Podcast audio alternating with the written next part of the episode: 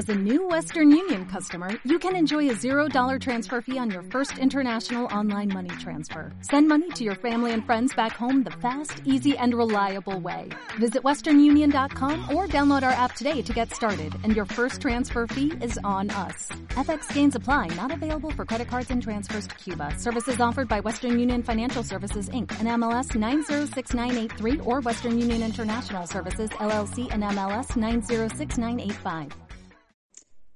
Hola, muy buenas tardes a todas y a todos.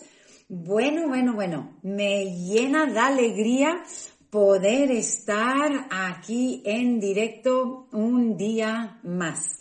Bueno, voy a dejar pasar unos segunditos para que la gente se vaya conectando, pero mientras tanto me encantaría saber si se me oye bien, se me ve bien, qué tal estoy de conexión y que me digáis en el chat desde dónde os estáis conectando.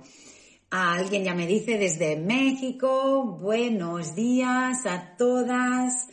Bueno, bendiciones desde Bogotá.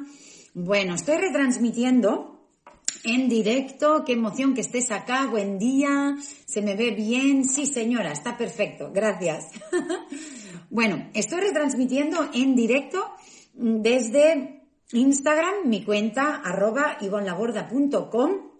Lo comento porque hoy es la primera sesión de este nuevo club de lectura terapéutica que inauguro en este instante. No obstante, eh, desde Texas, Estados Unidos, wow, Arizona, USA.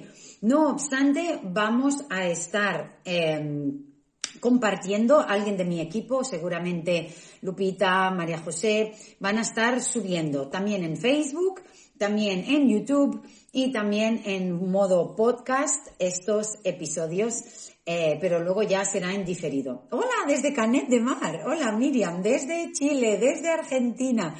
Bueno, desde Alemania. Bueno, de muchísimos, muchísimos países. Desde Canadá. Soy Marisa de Argentina.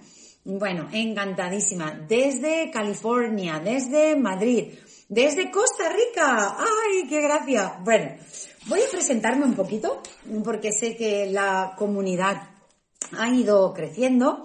Bueno, como ya sabéis, soy Ivonne Laborda, soy terapeuta humanista, autora yo también de un libro, autora del libro Dar voz al niño, que ya vamos por la sexta edición, Ser los padres que nuestros hijos necesitan. Mi especialidad profesional es la influencia que nuestra propia infancia tiene en la madre o padre que yo devengo es como que mi rol de madre, mi rol de padre, de educador, de acompañante de los niños, se va a poner en manifiesto muchísimas cosas de nuestra infancia. Bueno, ¿por qué hacer un club de lectura? Bueno, ya sabéis que el libro que vamos a estar trabajando es un libro importante, The Myth of Normal. No os preocupéis, está en inglés, no hace falta que lo tengáis leído, no hace falta eh, que lo llevéis al día. Tampoco es un libro que lo voy a estar leyendo. En este club de lectura voy a estar compartiendo aprendizajes, reflexiones, em, creencias, em, confirmar gran parte ¿no? de, de mi mensaje. Entonces, ¿por qué crear este club de lectura? Primero que todo, por la urgencia y la importancia que yo siento de poder realmente crear un mundo mejor. Ay, ya sabéis que yo tengo una visión, ¿no? Una convicción de que en una sola generación podemos cambiar y mejorar el mundo, ¿verdad? Pues sí, simplemente amando más y mejor a todos y cada uno de los niños de nuestra vida. Por tanto, em, es urgente sanar, es urgente reparar errores, es urgente tomar conciencia de dónde venimos, de qué nos faltó, de qué nos pasó, de qué merecíamos y no pudimos obtener.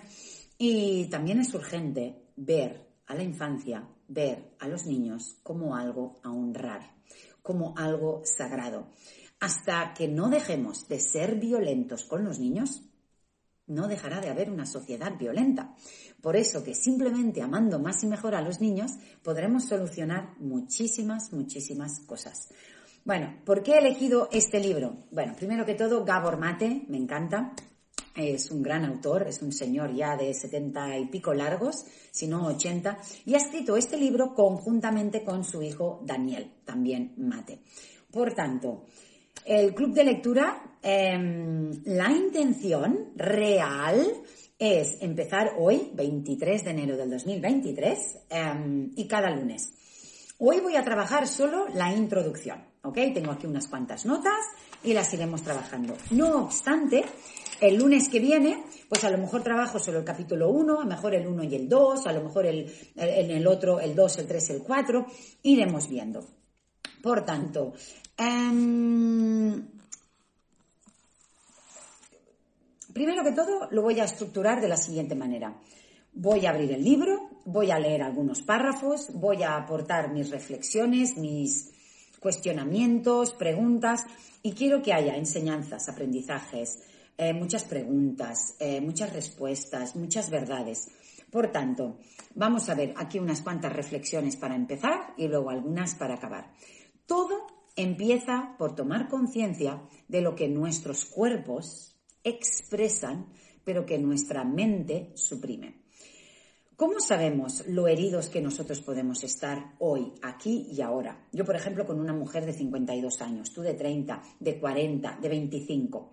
¿Cómo sabemos hasta qué punto necesitamos sanar? Entonces, ¿cómo nos comportamos? ¿Cómo está nuestra autoestima?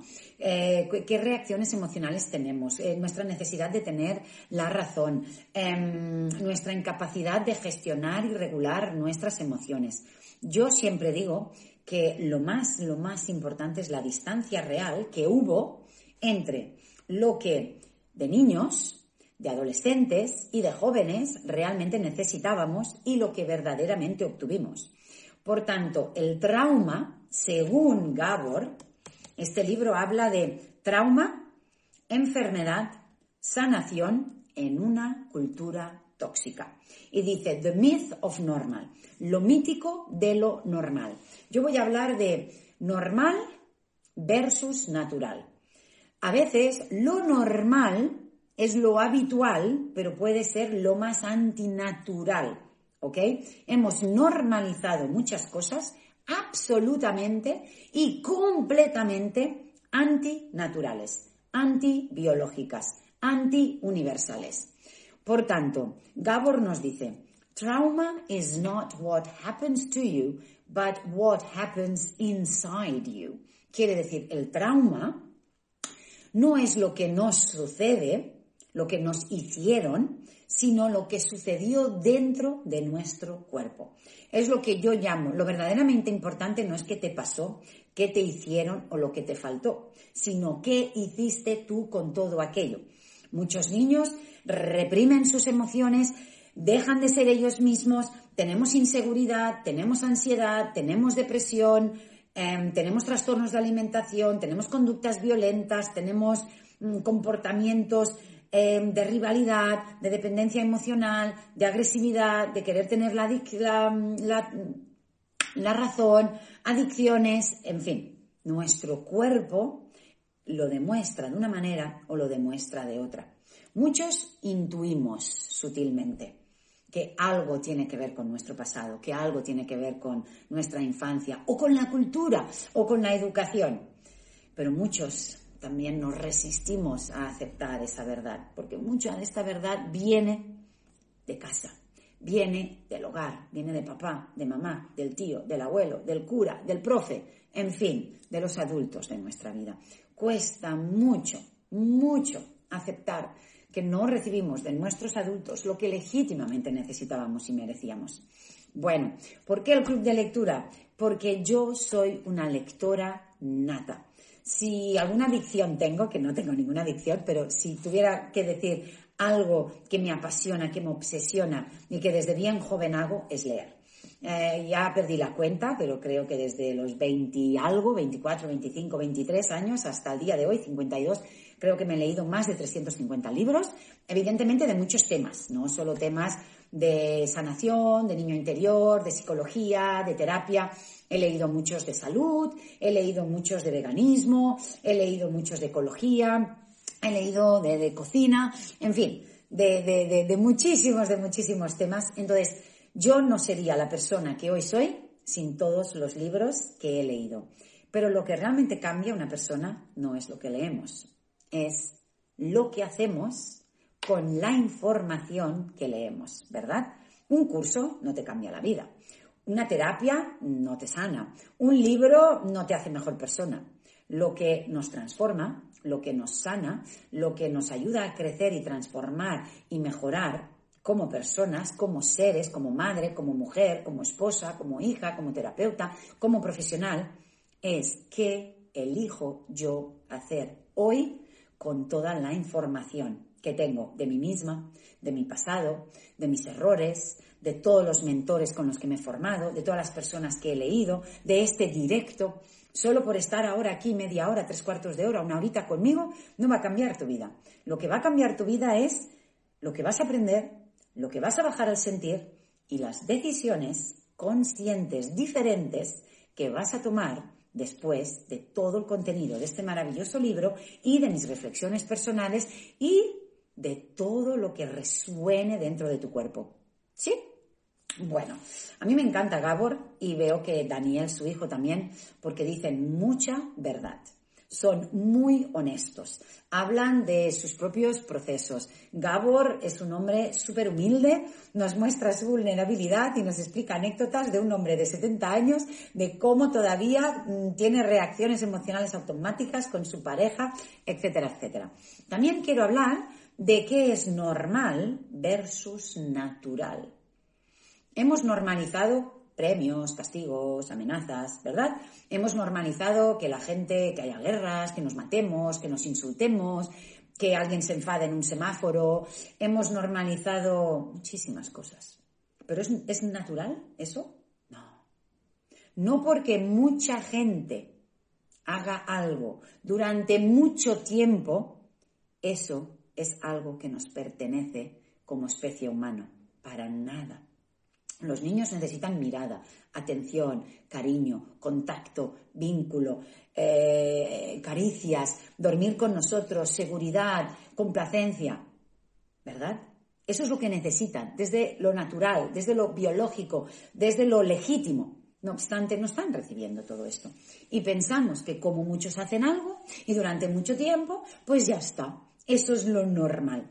No. Hay comportamientos normalizados absolutamente antinaturales.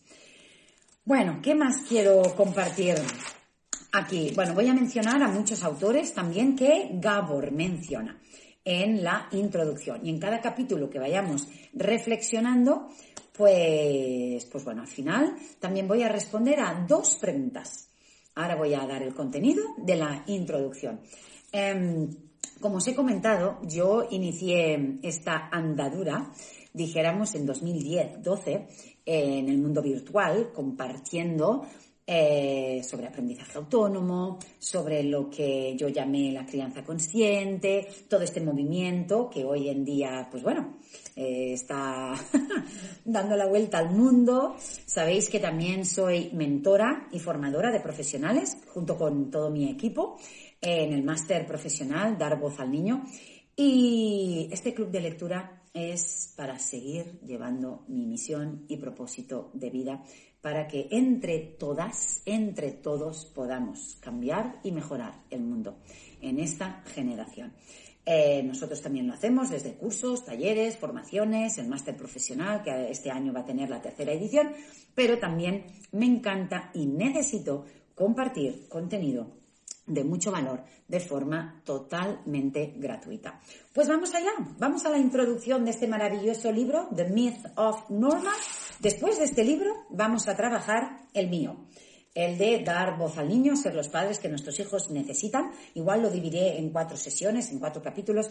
Lo iremos viendo sobre la marcha, a ver qué va saliendo. Bueno, vamos a ver, la introducción, él la ha llamado Why normal is a myth and why that matters. Dice, ¿por qué lo normal es un mito y por qué eso es tan, tan, tan importante?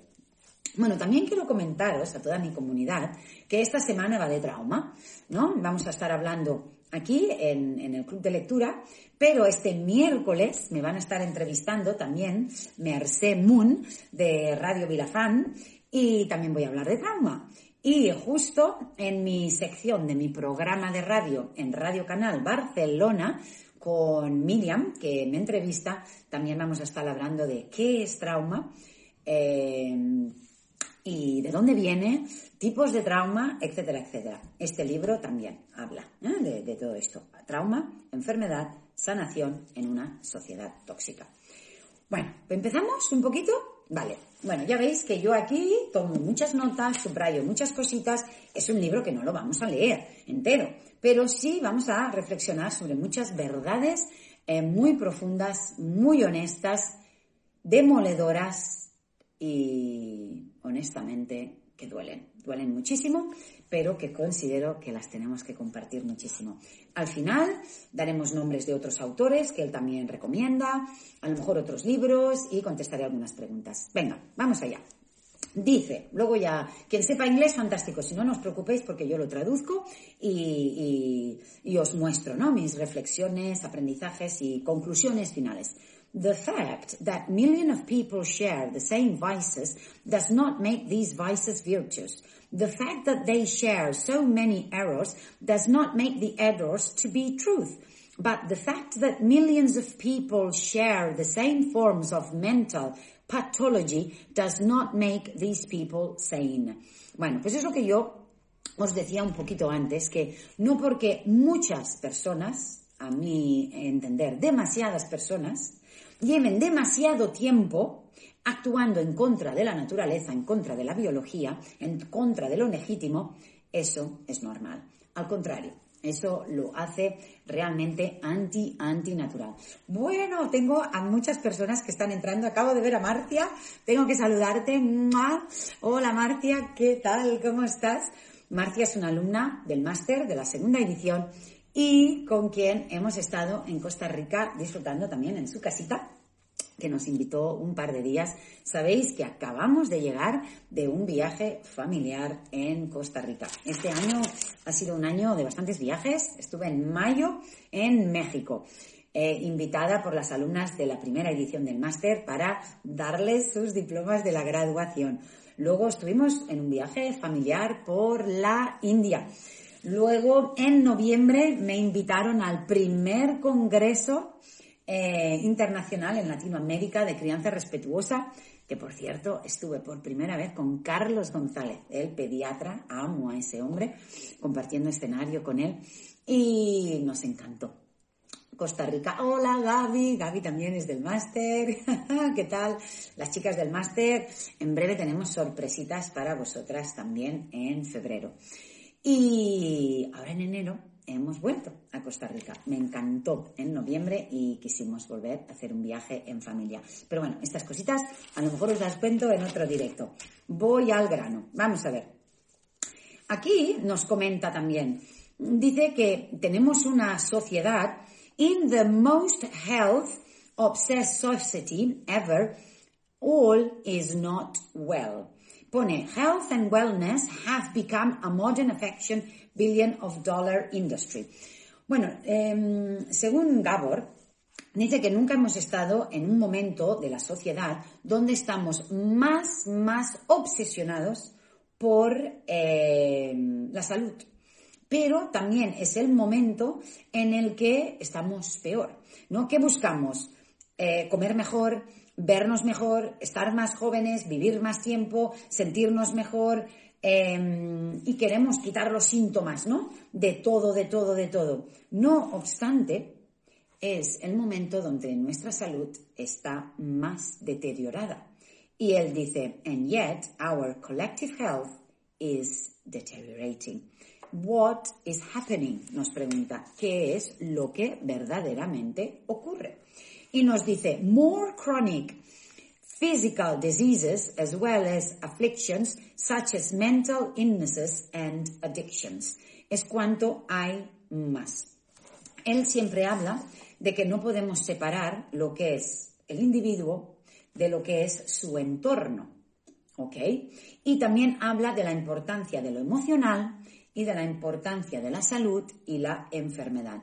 Tenemos que juntar, o sea, no podemos separar lo que es la psique de la emoción y del síntoma. Tenemos una sociedad donde sí, hay una gran industria para, curarnos.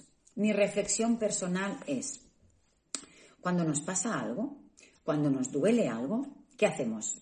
Vamos al médico. Me duele la cabeza, me duele el estómago, eh, me pica aquí, etc. Y buscamos que nos curen, ¿verdad? Queremos una pastilla para no tener dolor de cabeza, queremos una pastilla para dormir mejor, queremos una pastilla para bajar el colesterol, queremos una pastilla para que la sangre fluya mejor, queremos una crema para las varices, queremos una crema para las arrugas. O sea, ¿qué buscamos? Que algo externo alivie un síntoma. ¿Eso es curar? ¿Eso es sanar? Realmente no. Eso es acallar el origen real. No, no, no. Dijéramos que la medicina alopática muchas veces no va a la raíz del problema. ¿Cuántas veces nos ha pasado algo y el doctor nos pregunta sobre nuestra infancia, sobre la relación con mamá, con papá, con mi pareja, con mis hijos? Pocas veces, sino dónde te duele, cuánto tiempo hace que te duele y queremos salir de allá que me dé algo para aliviar ese síntoma. Y yo pienso que si ya no tengo el síntoma, ya no me pasa nada. Es como si yo condujera un coche y se me enciende una lucecita roja que falta batería, que falta agua, que se está calentando el coche, que una rueda está baja, que he tenido un pinchazo. Y en vez de yo parar el coche y llevarlo al mecánico para ver el origen real y cambiar la batería, eh, reparar eh, pinchazo, eh, lo que hago es coger la bombilla, esa roja que me está avisando de que algo le pasa al coche, y la aflojo. Ya no la veo y continúo conduciendo. Ya no le pasa nada al coche porque ya no, ya no parpadea la luz. El problema de raíz sigue ahí la falta de batería, que el coche se calienta, que está bajo de batería, que el freno no me va bien, que el embrague. Si yo continúo conduciendo, ese embrague va a petar y tendré un accidente, que entonces es la enfermedad, ¿no?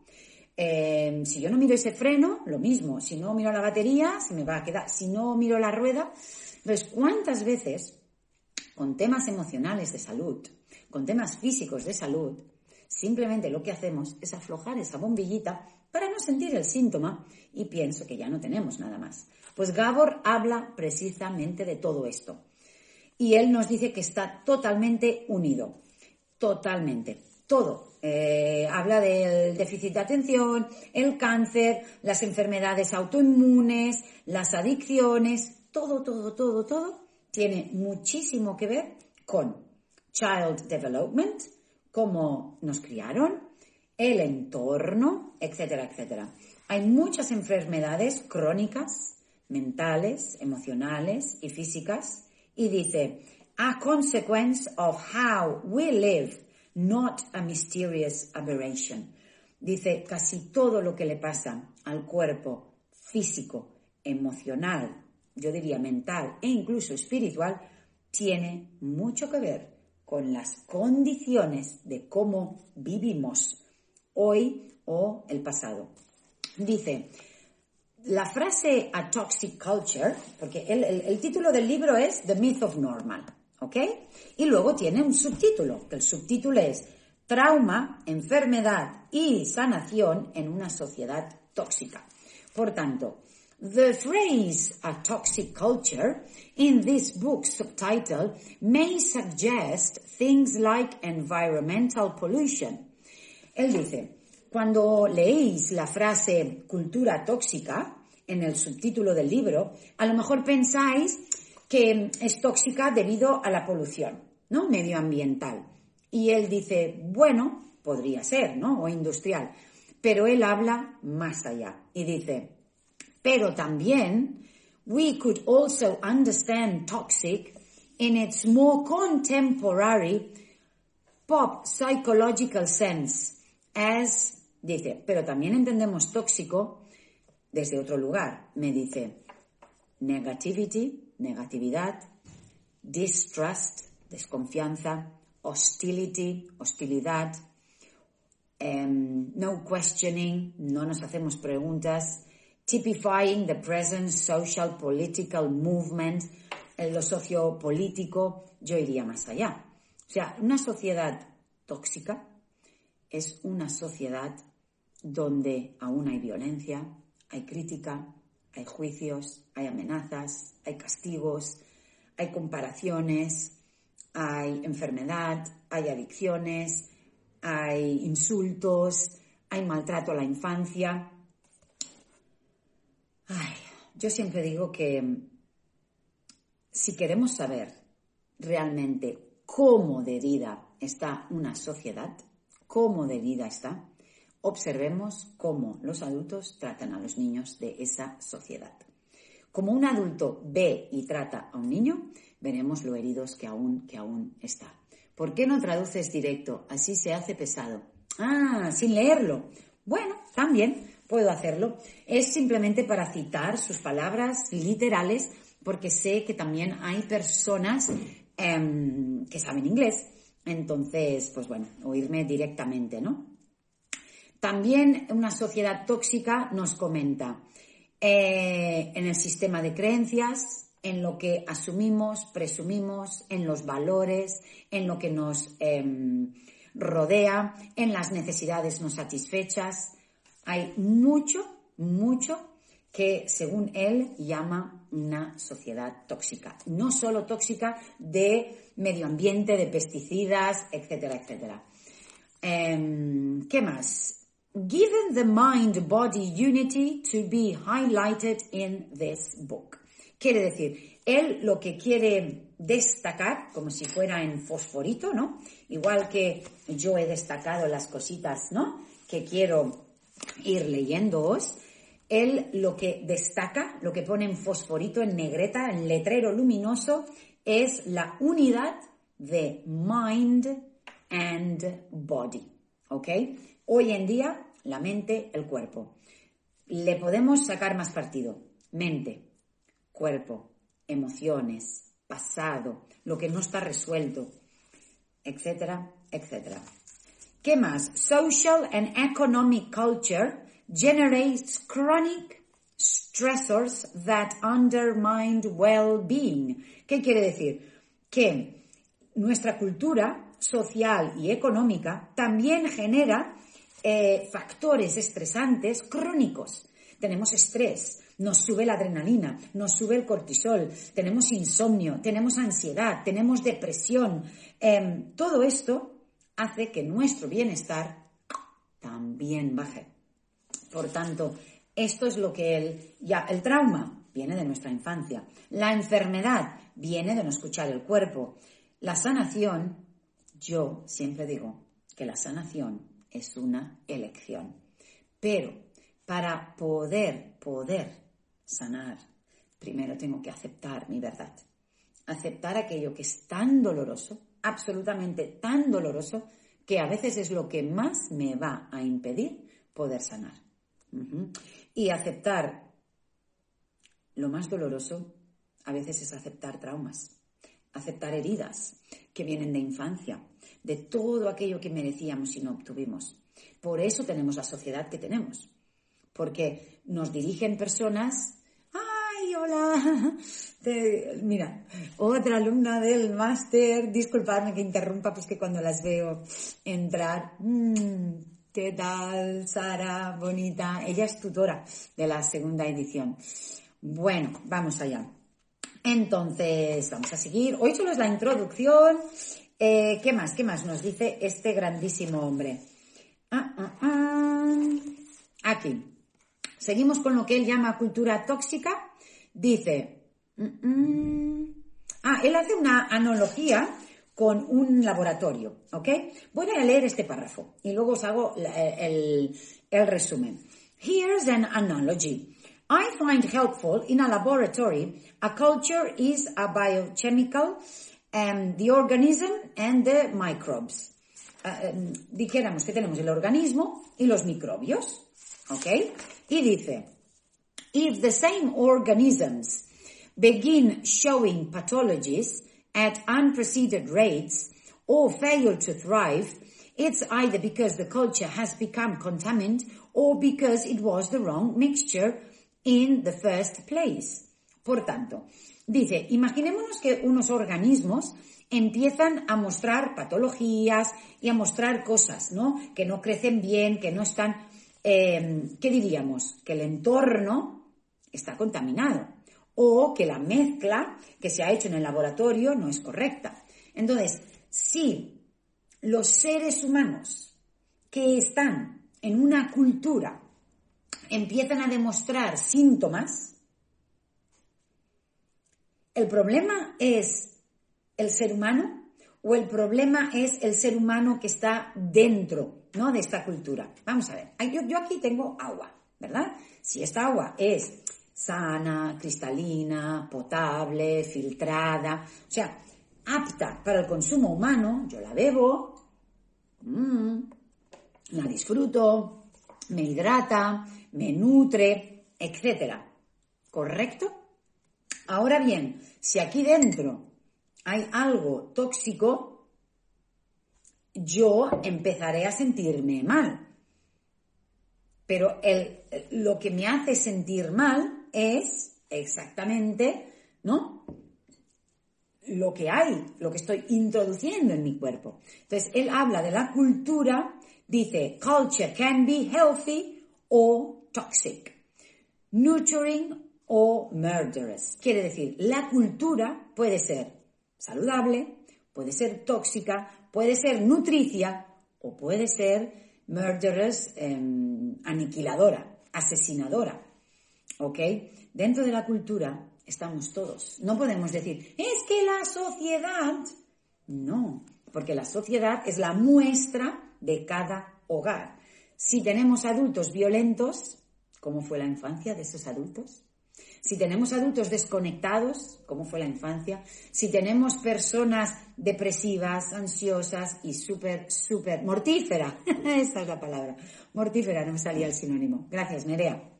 Bueno, pues seguimos. From a wellness perspective, our current culture, viewed as a laboratory experiment, is an ever more globalized demonstration of what can go awry. Por tanto, él compara nuestra cultura como si fuera un laboratorio donde hay cosas tóxicas o no. Nos pone muchos datos. A mí me encanta este libro, yo, bueno, tampoco es que haya avanzado mucho, ¿eh? estoy por el capítulo, me lo voy leyendo poquito a poco, lo iremos trabajando, voy por el capítulo 6 y hay 33. ¿eh? Hoy voy a estar un buen ratito con la intro para que entendamos bien de qué va el libro y sobre todo, em, vamos a seguir. Ay, me estáis preguntando si nuestro máster es online. Sí, nuestro máster profesional eh, es online, lo podéis encontrar en nuestra página web www.institutoivonlaborda.com y el máster también podéis poner máster dar voz al niño. El mismo título que lleva mi libro. Este año iremos por la tercera edición. Eh, es una especialización en crianza consciente para formar a profesionales, ¿no? Para que también puedan ayudar, inspirar y llevar este mensaje. Vale, ¿qué más tenemos aquí? In the United States, dice él, en los Estados Unidos, the richest country in history, el país más rico en la historia, and the epicenter of globalization economic system, y el epicentro ¿no? del sistema mm, global económico, 60% of adults have a chronic disorder. El 60% de los adultos tienen un desorden crónico, such as high blood pressure, tales como eh, hipertensión, diabetes, diabetes, and over 40% have two or more. Y más del 40% no tiene solo uno de estos desórdenes crónicos, sino incluso dos de estas condiciones. Nearly 70% of Americans, él nos pone los americanos, pero podríamos hablar de Europa, de Latinoamérica, are on at least one prescription drug. El, el, el 70%, como mínimo, está tomando una droga legal prescrita por un doctor. Imaginémonos, nos estamos medicando de forma compulsiva en una sociedad, como llama él, tóxica.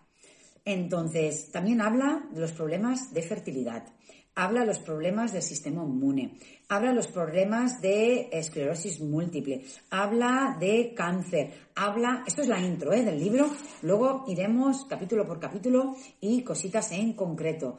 Habla eh, de diagnósticos de diabetes, habla de obesidad, habla de depresión, de ansiedad, habla de déficit de atención, habla, todo esto no son diagnósticos. Todo esto son síntomas. Síntomas. Y consecuencias de la distancia, de la desconexión con nuestro bienestar, con nuestra salud. Lo que os comentaba al principio, nuestro sistema de salud alopática no nos ayuda a mantener la salud. Vamos al médico cuando tenemos un síntoma, como he comentado, para que nos dé un remedio para que acalle el síntoma, no para yo recuperar la salud, no para prevenir la enfermedad. Hay países en Asia donde, fijaros la paradoja, aquí, en el, mundo más occidental, el médico más prestigioso, el que más lista de espera tiene, más gente tiene, es el que más cobra, es el más bueno, es el que todo el mundo va y habla, ¿verdad? Pues en Oriente, el médico que menos trabajo tiene, el que no tiene lista de espera, el que no tiene cola, el que tiene muchas horas libres, es el que más cobra y es el más famoso y es el más prestigioso porque es el que menos personas necesitan acudir a él porque es el mejor médico que ayuda a las personas a mantener la salud y a prevenir la enfermedad. Y en cambio aquí es al contrario. Cuanta más lista de espera tiene un médico, mejor pensamos que es. Y aquí dices, ¡ay, qué está pasando! ¿No? Que el médico que más cobra es el que menos pacientes tiene. ¿Por qué? Porque es el que más ayuda a mantener la salud. Entonces, no nos ayudan, por ejemplo, a mantener la salud con una alimentación sana, ¿no? Con cosas naturales, ¿no? Hay muchas operaciones, ¿no? Hay mucha medicación. Bueno, vamos a seguir. Que evidentemente eh, muchas de estas cosas, pues cuando ya llegamos muy tarde, pues sí que nos pueden ayudar, ¿no? Pero British universities are experiencing a huge in student anxiety mental breakdowns and depression. Otro dato de la cultura tóxica nos dice, muchas universidades británicas están viendo cómo surge, cómo sube el auge de la ansiedad en los estudiantes, en em, los, burnouts, eh, the mental breakdowns, problemas mentales y mucha, mucha depresión. Ya no hablo los índices de suicidio, de violencia, etcétera hay mucho déficit de atención. Among children, for example, has become an increasing public health concern in China, incluso en la China. ¿no? Y bueno, todo esto él lo achaca mucho a la sociedad tóxica. Entonces, los niños, en un sistema educativo muy exigente, en un sistema educativo donde los niños no tienen mucha libertad para ser, para experimentar, para moverse, para jugar, para preguntar, para indagar, para hacer cosas manuales, para moverse, también, según él, es una sociedad tóxica, porque no satisface las necesidades del niño. Hay mucha exigencia, hay, mucha presión en lo académico y no tanto ¿no? En, en otros ámbitos. El cole, más la casa, más la sociedad. A ver, ¿qué más dice? Along with a sense of betrayal and abandonment by governments and adults, such despondence and hopelessness are chronic stressors which will have significant long-lasting and incremental negative implementation and mental health of children of all young people. A ver, ¿qué quiere decir todo esto? Nos dice que él lo engloba todo. Pone el gobierno, pone los adultos, pone el sistema de sanidad, pone los padres, ¿no? Dijéramos, pone toda, toda la cultura, en cómo se está organizando toda la presión, todo el sistema educativo, toda la crianza, provoca problemas a muy largo plazo y a corto plazo eh, de salud mental en la infancia. Por tanto, esto que yo siempre digo, que en una sola generación podemos cambiar y mejorar el mundo, simplemente amando más y mejor a los niños de nuestra vida, es eso.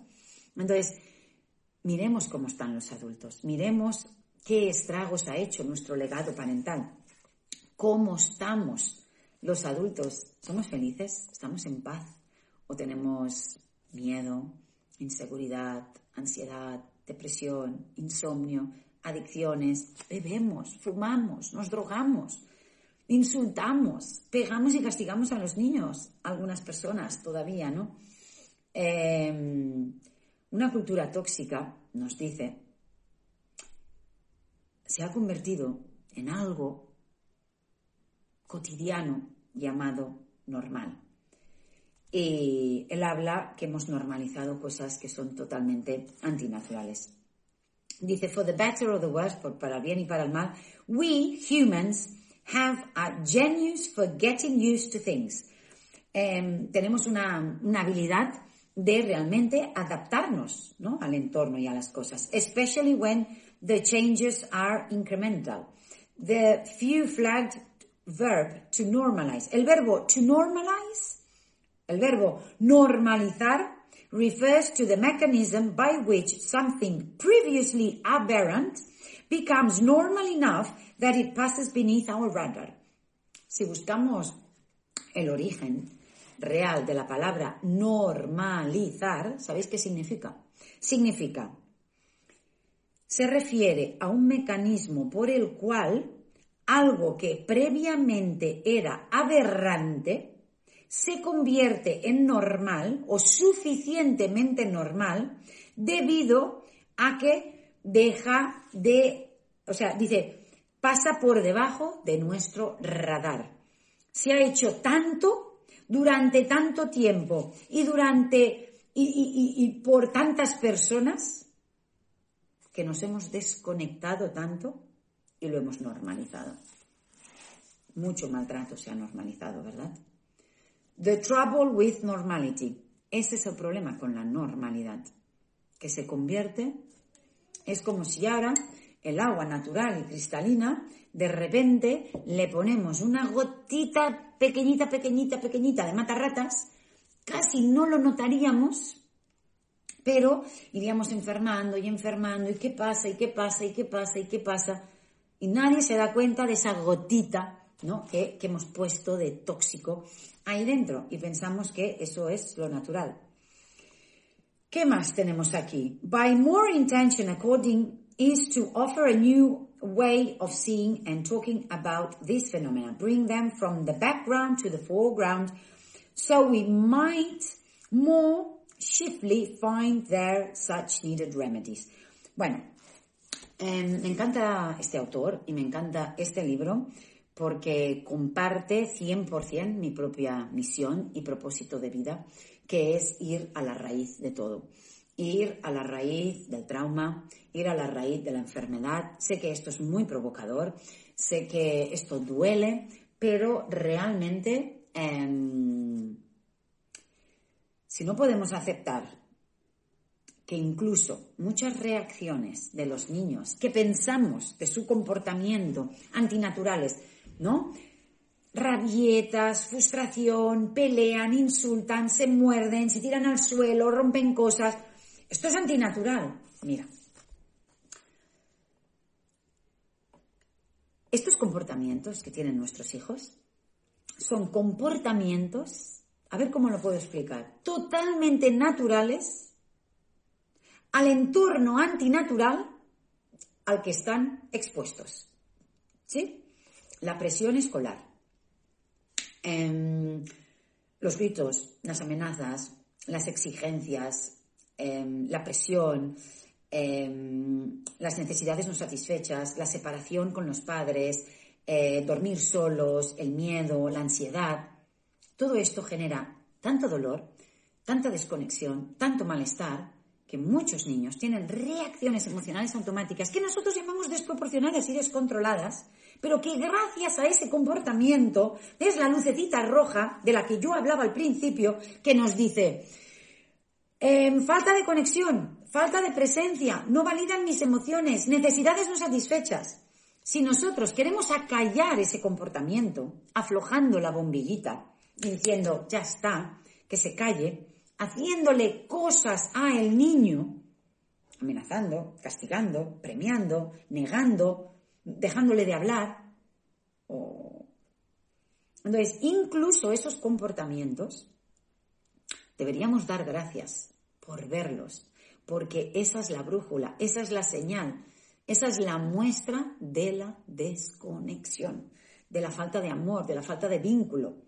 Ya sabéis que en mi libro, que hoy no estamos hablando de mi libro, ¿no? Estamos hablando de The Myth of Normal, de Gabor Mate y su hijo Daniel, Trauma, Enfermedad y Sanación en una sociedad tóxica. El segundo libro que trabajaré en este club de lectura terapéutico será mi libro, Dar voz al niño, y donde hablo de mi enfoque, ¿no? Para poder permitir que cada niño pueda convertirse en la persona que ha venido a ser bajo mi enfoque de las cuatro raíces. Darles presencia, validar emociones y necesidades, nombrar la verdad de qué nos pasa a nosotros y crear intimidad emocional. Bueno, para las que no me conozcáis, no os preocupéis que el segundo libro será ese. ¿Qué más tenemos aquí? Mm, mm, mm. Much of what passes for normal in our society is neither healthy or natural. Muchas de las cosas que están pasando en nuestra sociedad, eh, que, se consideran normales, que nada tiene que ver con natural, ¿eh? con biológico o legítimo, em, en nuestra sociedad son saludables o naturales. Por tanto, según él dice, son profundamente abnormal, profundamente antinormales, antinaturales. Bueno, ¿qué tengo aquí? Dos o tres cositas más que había subrayado y os lo voy a, leer. Em, la naturaleza nos da unas eh, leyes universales, unas necesidades universales em, que no podemos negar. Por tanto, em, él nos dice, nature given needs, which is to say unhealthy and harmful on the social, mental and even spiritual levels. Si no se satisfacen esas necesidades de las que nacemos como especie mamífera, eh, nos puede afectar de forma corto y largo plazo a nivel psicológico, emocional, mental e incluso espiritual. Dice, If we could begin to see much illness itself not as a cruel twist of fate or some nefarious misery, but other as an expected and therefore normal consequence of abnormal, unnatural circumstances, it would have revolutionary implications for how we approach everything health related. Quiere decir, dice, si en vez de ver la enfermedad ¿eh? yo lo traduzco y como un monstruo externo que nos invade, ah, venga, yo vengo aquí, diabetes, yo vengo. Cáncer, yo vengo. Em, colesterol, yo vengo. Hipertensión, yo vengo. Varices, como algo ahí mm, inesperado y qué mala suerte, y lo viéramos como una consecuencia real de algo antinatural, de las circunstancias, sería muy distinto. Em, hay otros autores, por ejemplo, Andreas Moritz, que a mí me encanta, me encanta, me encanta, que tiene un libro que me lo leí y estudié mucho sobre el origen emocional de la enfermedad y el origen del cáncer. Em, cuando mi suegra, mi suegra lamentablemente falleció de cáncer de colon ya hace bastantes años, em, y cuando le, cuando le leí, ¿no? Decía, el cáncer no es una enfermedad, sino un mecanismo de defensa que tiene el cuerpo. Lo que voy a decir va a ser muy provocador, lo sé, pero necesito decirlo, ¿no? Porque sí que vamos a hablar de trauma y de, muchas cosas, pero Gabor también habla de la enfermedad física. Entonces, en ese libro nos comentaba em, que el cáncer pensamos que es algo que nos invade, ¿no? Andreas Moritz, M-O-R-T, Moritz, T-Z. Em, nos invade, bueno, el libro lo tengo, ay, si lo tuviera aquí atrás, veis que tengo aquí una librería, lo cogería, pero no, está aquí, lo tengo en el comedor. Pero si, si me permitís, bueno, igual me levanto luego, pero es que me, me sabría mal ahora dejaros aquí. Em, bueno, la cuestión. Mm, el cáncer, vamos a, explicarlo muy rápido, ¿no? Un, tumor, ¿no? Se puede poner, pues no sé, en el pulmón, en el hígado, en el páncreas, en la mama. Em, bueno, eh, explicado muy rápidamente. Yo no soy una experta en medicina y os lo voy a poner rapidísimo. ¿Por qué es un mecanismo de defensa? Porque si, ese, si no hubiera el tumor, todo ese tóxico, todo eso dañino que entra eh, que se crea dentro de mi cuerpo, desde las emociones, o desde la rabia, o desde el odio, o desde una mala alimentación, desde donde sea que el cuerpo lo genera, si eso el cuerpo no hiciera un tumor, donde va todo concentrado, y se esparciera por todo el cuerpo, enseguida iría al riego sanguíneo, me muero, iría al cerebro, me muero, iría... Entonces, ¿qué hace el cuerpo? Para que yo no me muera, para que yo no me intoxique, lo que hace es hacer un depósito donde sea, en la mama, eh, en la próstata, en el pulmón, en el hígado, eh, bueno, en, diferentes sitios del cuerpo, ¿no? En la rodilla, donde sea, hace como una bolsita para que todo, todo vaya allí. ¿Y qué hace? Crea ese bulto, lo que nosotros llamamos tumor. Entonces, em, cuanto más tóxico es cancerígeno o benigno lo llamamos. Pero realmente el cáncer es el mecanismo de defensa que hace el cuerpo para salvarme. Me lo pone todo allí para que no se me esparza, para no morirme. Entonces, realmente lo que está haciendo es salvarme. O sea, el cáncer no me mata. El cáncer, el tumor, me lo está guardando todo allí, diciéndome, cuidado, cuidado, que hay demasiado. Entonces, si yo resuelvo el origen real, sea físico, sea psíquico, sea emocional, sea tóxico, por lo que ingiero, sea por las emociones, sea por traumas, sea por cosas no resueltas, todo este libro vamos a hablar mucho del sistema inmune, de la esclerosis múltiple, del cáncer, de la diabetes, de la hipertensión, habla del trauma, de, es muy profundo, ¿ok? Entonces, si yo voy y resuelvo eso, podríamos atacarlo desde ahí. Pero, ¿qué pasa? Que lo vemos como algo externo que me ha entrado y que me ha tocado. ¿Ok? Bueno, vamos a seguir un poquito más. Ay, habla de poner todas las piezas juntitas. Cuerpo, mente, psique, eh, yo diría emociones, crianza, cultura, educación, etc. To ask my patients about the largest context of the illness. Claro, él también dice, por ejemplo, tendríamos que cuando alguien viene y está enfermo de algo físico, tendríamos que ver todo el contexto, todo su pasado. Tendríamos que saber muchas cosas, ¿no? No solo eso que tiene hoy aquí. ¿Qué más? There are, in fact, an expression of any entire life lived. Dice que cualquier enfermedad, cualquier síntoma, es la expresión de todo lo sucedido a lo largo de nuestra vida. ¿Qué más? Es una web de circunstancias, relaciones, eventos, experiencias, de todo. ¿Qué más? Of course, we have got to celebrate the past two centuries. Claro, también tenemos que celebrar los avances, evidentemente, ¿no? Que, hemos tenido en la, en la medicina, pero que tengamos avances para palear todos estos síntomas, consecuencia de nuestras enfermedades, de nuestra desconexión, de nuestros traumas, de nuestras eh, violencias, no nos olvidemos del origen de todo, todo esto. ¿Qué más? Mm, mm, mm, Often, the best we can do is to mitigate symptoms with surgically or pharmacology or both. Claro, él también dice, ¿qué solemos hacer con el síntoma? O productos farmacológicos para dejar de sentir el síntoma o cirugía para extirpar la parte enferma. Ok, pero él invita a ir también a la raíz, a conocer un poquito más sobre nuestra historia, para poder comprender todo esto.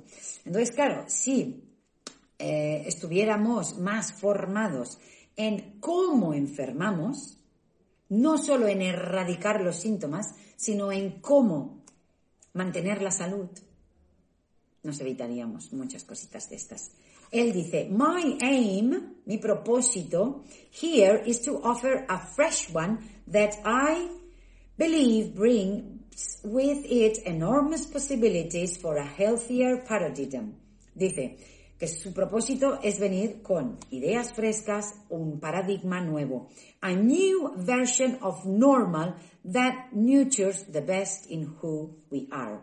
Entonces, nosotros ya somos eh, adultos, tenemos un legado parental, venimos de desconexión, venimos de maltrato, venimos de soledad, venimos de falta de vínculo, pero tenemos una segunda oportunidad con nuestros hijos. Tenemos una tercera oportunidad, una cuarta, una quinta. Mientras estemos vivos, hay esperanza. Entonces, el pasado no lo podemos cambiar, pero sí podemos tomar decisiones completamente distintas. Dice, my task is to live a veil of common knowledge and received wisdom. ¿No? Es que nos quitemos el velo, rompamos algunas creencias y nos pongamos en marcha. Porque dice, returning to what nature has always intended for us. Dice, volvamos a lo que la naturaleza siempre, siempre tenía intención para nosotros. Healing is our subtitle. Dice que sanar también está en el subtítulo de su libro. ¿eh? Sabéis que estamos con este libro, ¿eh? The Myth of Normal, de Gabor y su hijo Daniel. ¿Por qué? Porque sanar es volver a la unidad de todo. Normality to which we have become passively accustomed.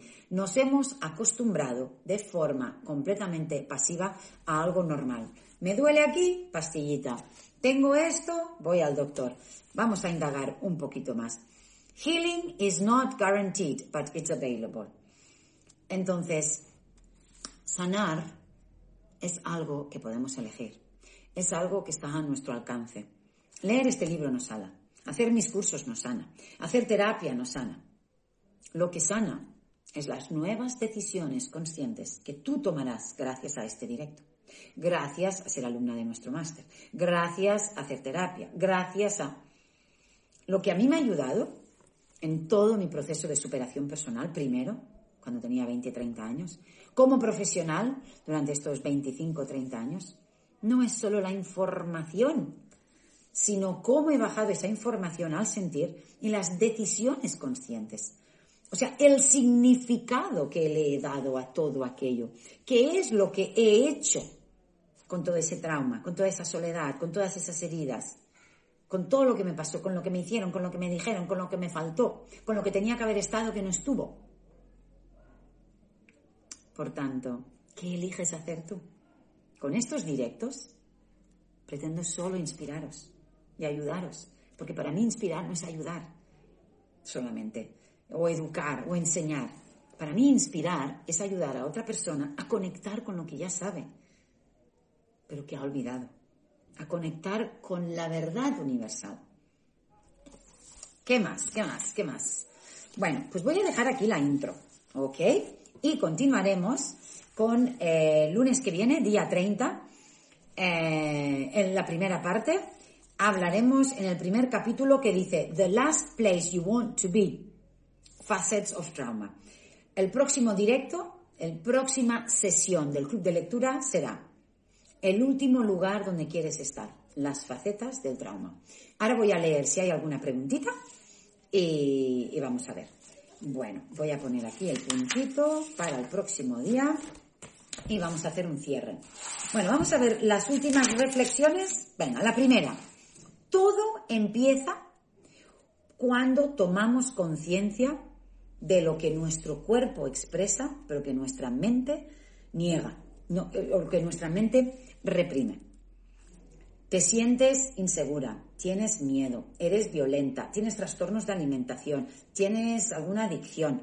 Todo esto está demostrando tu cuerpo que hay trauma, que hay enfermedad, que hay desconexión, que estamos alejados de nuestra verdadera biología. ¿Qué opino de la biodescodificación? El origen emocional de la enfermedad. Pues, ¿qué voy a pensar? Pues fantástico. ¿Qué más? Trauma, según Gabor, no es lo que nos sucede. Yo añado, no es lo que nos sucede, lo que nos pasó, lo que nos faltó, lo que nos dijeron, sino lo que sucede dentro de nosotros. Me quita la autoestima, me hace insegura, me hace dependiente, me hace violenta. Pero lo verdaderamente importante no es lo que te pasó, lo que te hicieron, lo que te faltó. Lo verdaderamente importante es lo que tú eliges hoy hacer con todo eso. Claro que va a quedar guardado este, este, este directo. Aquí en Instagram, lo subiremos también a mi canal de YouTube, lo compartiremos en Facebook, en podcast y os pido, compártelo, comparte este directo, comparte el club de lectura. Es algo que hago, ay, por amor, para compartir, compartan, seamos el ejemplo, leamos. Vale, ¿qué más? Otra reflexión. Lo que intuimos, ¿verdad? Que hay algo aquí dentro que dices, ay, sí, sí, por ahí. Hola, Natacha. Natacha también es graduada ay, de la primera edición del máster. Wow, me encanta, Ivonne. Respalda el origen emocional de las enfermedades. Claro que sí, claro que sí. Toda enfermedad tiene un origen emocional o de desconexión, ¿eh? exacto, del entorno, de la sociedad. Entonces, ¿qué más? Normal versus natural. Lo que se ha normalizado para nada es lo natural. Vemos normal algo que hace mucha gente durante mucho tiempo.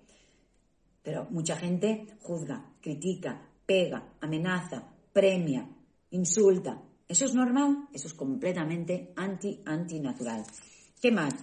Muchos, eh, ¿qué más, qué más? Tenía yo por aquí, que no se me olvide, y que sanar. Sanar es una elección. A ver, ¿tenéis alguna preguntita? Voy a mirar si hay alguna así bien, bien interesante. Respondo una o dos y nos vamos. Nos vamos. ¿Qué más? Gracias, gracias. Va a quedar grabado, sí.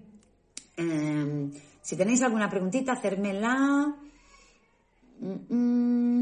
bonita definición de inspirar. Exactamente. Gracias, Ivonne. Muy me alivias tenemos mucho, tenemos un gran legado. Mm, mm, mm. Aprecio cuando Gabor Mate dice que nosotros podemos sanar y lo primero es tomar conciencia de que el buen trato es necesario para el mundo. Total. Repito, hasta que no dejemos de ser violentos con los niños, no dejaremos de tener una sociedad violenta. Aprendemos a dar, habiendo recibido lo que legítimamente necesitábamos. Aprendemos a escuchar y a respetar, habiendo sido escuchados y respetados. Aprendemos a amar incondicionalmente, habiendo sido amados. Solo con amor y respeto podemos ayudar a otra persona a ser amorosa y respetuosa.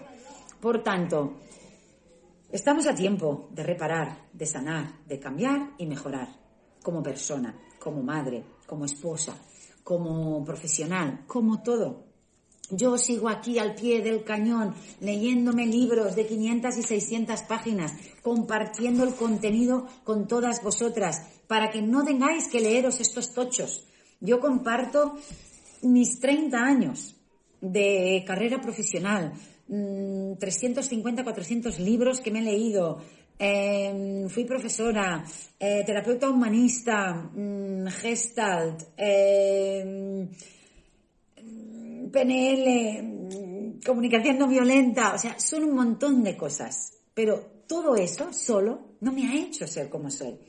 ¿Cuántas personas han hecho gesta? Ay, pero no son como yo. ¿Han leído ese libro? Ay, no todo el mundo le saca el mismo jugo, el mismo provecho a todo.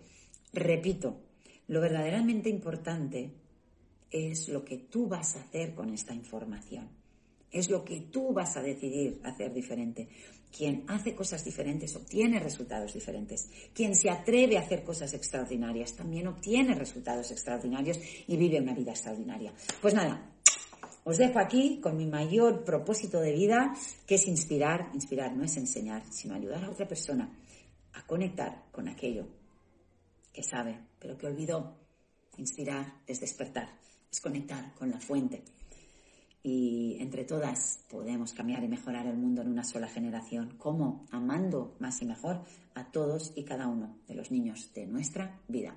Somos un complejo de vivencias heridas, pero también de genes que se transmiten inevitablemente. No te angusties creyendo que los padres son culpables. No, para nada, para nada. Los padres somos simplemente responsables de nuestros actos. O sea, ningún niño es culpable de lo que un niño, ni responsable de lo que un adulto le dice o le hace. Evidentemente es un conjunto de circunstancias. Dejemos que por lo menos nuestros actos, nuestra mirada, nuestra atención, nuestra actitud hacia mí, hacia mi pareja, hacia mis hijos, hacia todo el mundo sea amable, amorosa, respetuosa. ¿Sí? Bueno, pues os dejo aquí con todo esto, llevando a cabo mi mayor propósito de vida, que es serviros, escucharos y compartir de corazón a corazón. Os quiero. Chao, chao. Déjame unos comentarios si tenéis alguna preguntita, si queréis recomendar algún libro y te veo. Mismo lugar, misma hora, club de lectura en directo, Instagram, todos los lunes a las 4 de la tarde, hora en España. Chao, chao.